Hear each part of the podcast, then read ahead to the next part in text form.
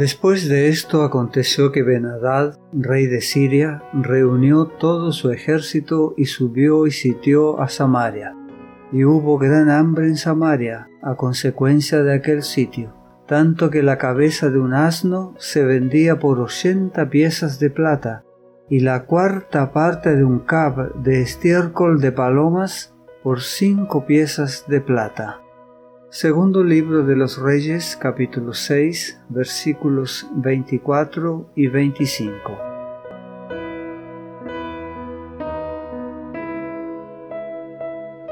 El Benadad mencionado aquí es Benadad II.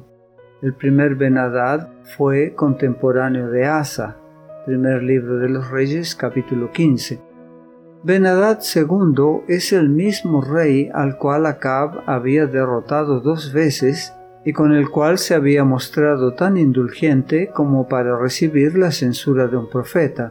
Primer libro de los Reyes capítulo 20. El rey Acab murió tres años más tarde guerreando contra este mismo rey. Primer libro de los Reyes capítulo 22. Pues bien, Benadad reunió todo su ejército y subió y sitió Samaria. Y hubo gran hambre en Samaria a consecuencia de aquel sitio, tanto que la cabeza de un asno se vendía por ochenta piezas de plata, es decir, ochenta ciclos, o sea, 912 gramos, y la cuarta parte de un cab de estiércol de palomas por cinco piezas de plata. El cab era una medida de poco más de un litro, las cinco piezas de plata eran cinco ciclos, o sea, unos 57 gramos. Los animales que se enumeran como inmundos en Levítico capítulo 11 y Deuteronomio capítulo 14 no son aptos para la alimentación humana.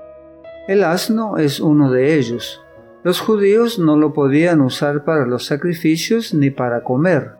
Por ser inmundo, nadie quería tocar su cadáver y mucho menos enterrarlo. Sin embargo, durante el período de hambre extremadamente severo, la gente pagó un precio exorbitante por una cabeza de asno.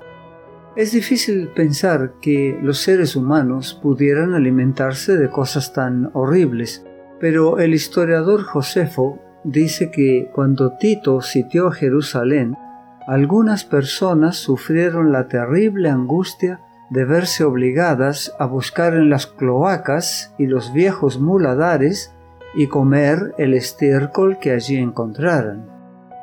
Una interpretación más reciente intenta encontrar en la expresión estiércol de palomas una referencia a algún producto vegetal muy barato e indeseable, el peor alimento posible para el consumo humano, la Biblia de Jerusalén dice un par de cebollas silvestres.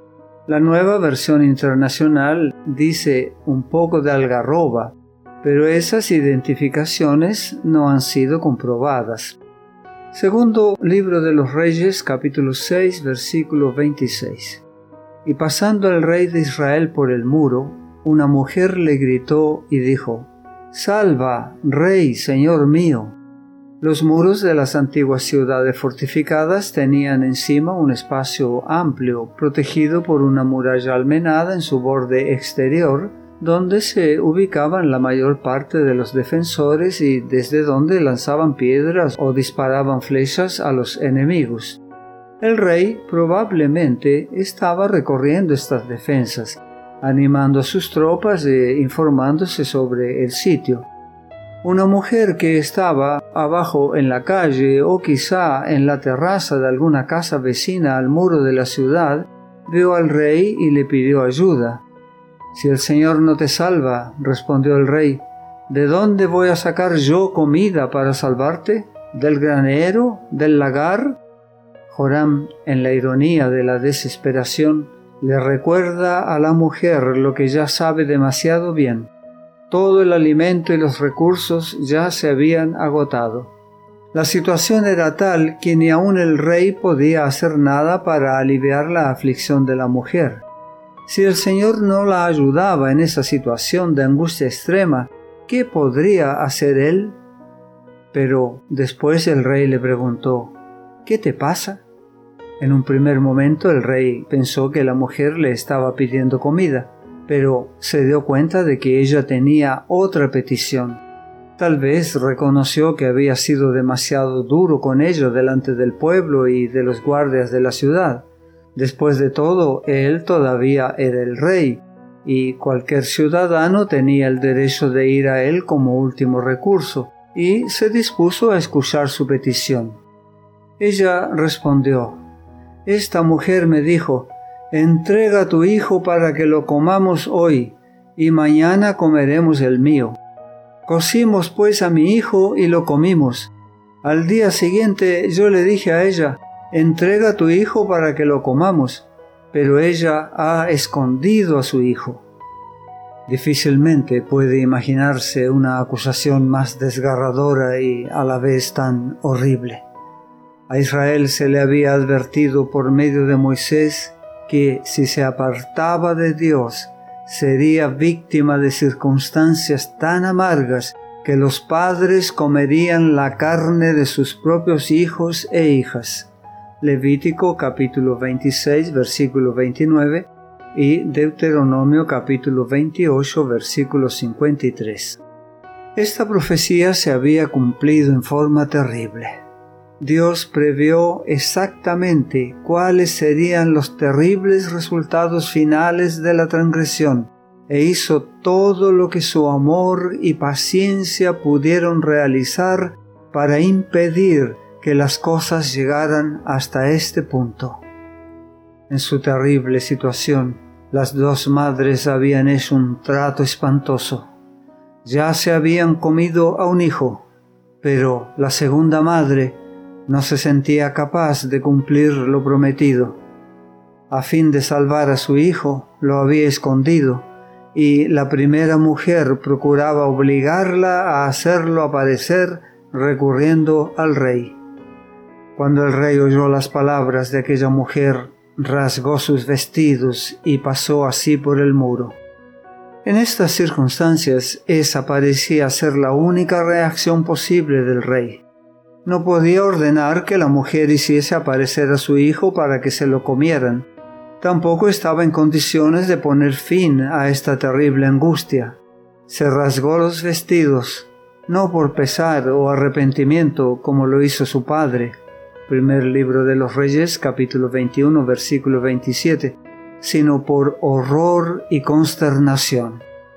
Y el pueblo vio el silicio que traía interiormente sobre su cuerpo. El silicio era una tela oscura y áspera, tejida generalmente con pelo de cabra o de camello. Era un símbolo de profunda tristeza y lamentación.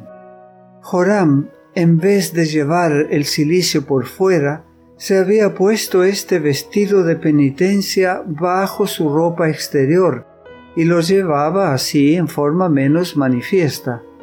Es probable que con ese ardid intentara apaciguar la ira de Jehová, pero no se puede hacer que el corazón sea más puro o más santo cubriendo el cuerpo de silicio. Un penitente de verdad habría llevado el silicio manifiestamente y no en secreto, y no se habría vuelto contra el profeta de Dios. Puesto a prueba a la vista del pueblo y de los soldados, el rey, en su dilema, se vio obligado a actuar, y su decisión fue volverse contra Dios y contra Eliseo.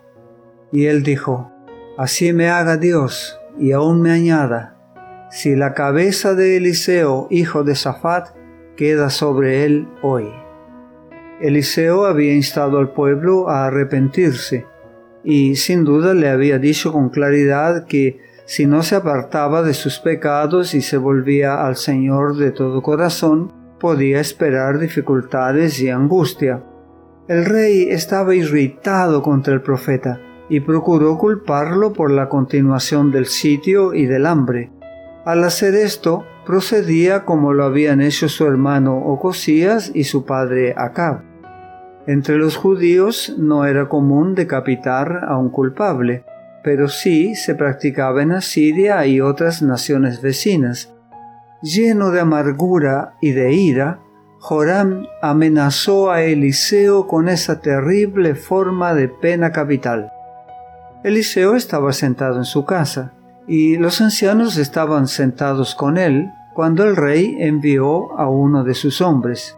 Pero antes de que llegara, el Señor previno a Eliseo de las intenciones del rey para que los dirigentes del país se enteraran claramente de todo. Este hijo de homicida envía para que me quiten la cabeza, dijo Eliseo. Acá, padre de Joram, no solo era culpable de la sangre de Nabot, sino también de la de los profetas que perdieron la vida por orden de Jezabel con pleno consentimiento de él. Aún el fiel siervo Abdías había temido que Acab lo matara cuando se le dijo que llevase al rey un mensaje referente a Elías. Primer libro de los Reyes, capítulo 18, versículo 9. Joram, hijo de un homicida, poseía las mismas malas características de su padre. El verdugo ya estaba en camino, pero Eliseo no mostró ninguna preocupación. Era profeta del Señor y sabía que su vida estaba en las manos de Dios y no a merced de hombres malvados. Miren pues, y cuando llegue el mensajero, cierren la puerta e impídanle la entrada ¿No se oye tras él el ruido de los pasos de su Señor? El profeta no había hecho nada para merecer la muerte, ni se le había sentenciado por crimen alguno. Como mensajero del cielo, tenía todo el derecho de dar esas instrucciones aunque constituyeran una contraorden a lo que el rey había mandado. Los gobernantes tienen la responsabilidad de proteger y no de perseguir al ciudadano recto que se rige por la ley. El homicidio es tan criminal de parte de un rey como lo es de parte de cualquier ciudadano. A pocos pasos del que debía ser el verdugo venía el rey para ver si sus órdenes se habían cumplido. Aún estaba él hablando con ellos cuando el rey mismo irrumpió en la estancia y dijo, todo este mal viene de Jehová. ¿Para qué he de esperar más en Jehová?